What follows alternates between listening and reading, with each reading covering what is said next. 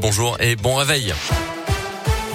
À la une et une semaine après sa lettre aux Français, Emmanuel Macron est entré en campagne mais garde le costume de président. Pas de grand meeting, pas de débat avec les autres candidats avant le premier tour.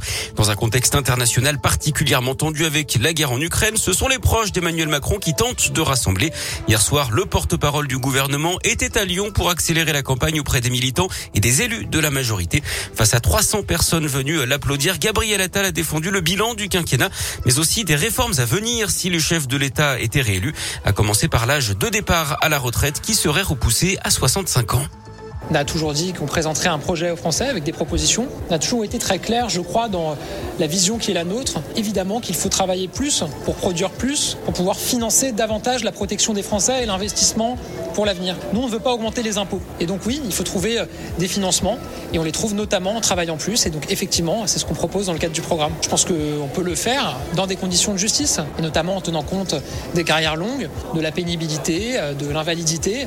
Tout ça, évidemment, sera euh, discuté, négocié, organisé. Ça va être tout le travail, si le président de la République est réélu, des parlementaires et du gouvernement que de travailler à ce projet. La retraite à 65 ans a déjà fait réagir les autres candidats à l'élection présidentielle. Marine Le Pen, Jean-Luc Mélenchon, Mélenchon, Fabien Roussel, Anne Hidalgo ou encore Yannick Jadot ont dénoncé une proposition injuste qui a également suscité la colère de certains syndicats. Dans l'actu également, ce nouveau convoi humanitaire dans la région. Sept personnes vont partir de l'agglomération lyonnaise ce vendredi avec l'association Casque Appui qui réunit des pompiers du Rhône, deux médecins, un infirmier, quatre pompiers qui vont prendre la direction de la Moldavie pour rapatrier et soigner des blessés de guerre. Ils voyageront avec une ambulance et un camion transportant le matériel pharmaceutique. La situation en Ukraine qui semble dans l'impasse. Hier, les dirigeants des 27 pays membres de l'Union réunis à Versailles ont exclu une adhésion rapide de l'Ukraine à l'Europe. Emmanuel Macron, qui a de nouveau parlé à Vladimir Poutine, se dit pessimiste sur une sortie de crise à court terme. Les chefs des diplomaties russes et ukrainiennes ont eux aussi échoué à s'entendre sur un cessez-le-feu hier pour leur première rencontre depuis le début de l'invasion. En bref, aussi des voitures incendiées dans le Puy-Dôme, 8 au total dans la nuit de mercredi à hier à Clermont-Ferrand dans le quartier de Croix-de-Néra et à Pont-du-Château d'après la montagne. Aucun lien entre les deux événements n'est avéré pour le moment. Des enquêtes sont en cours.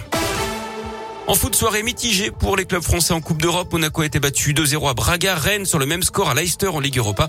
En Ligue Europa Conférence, Marseille l'a emporté 2-1 face au FC Bâle. Le début de la 28e journée de Ligue 1 ce soir. Saint-Etienne joue à Lille à 21h. Clermont recevra Lorient dimanche à 15h. Lyon accueillera Rennes à 17h05. En rugby ce soir, le tournoi destination La France invaincue poursuit ses rêves de Grand Chelem au Pays de Galles à 21h. Et puis du cyclisme avec Paris-Nice. Victoire hier de l'Américain Brandon McNulty en solitaire en Ardèche. Le Belge Wout van Aert euh, lâché, dans la dernière montée, a cédé son maillot de leader du général à son coéquipier chez Jumbo, le Slovène Primoz Roglic.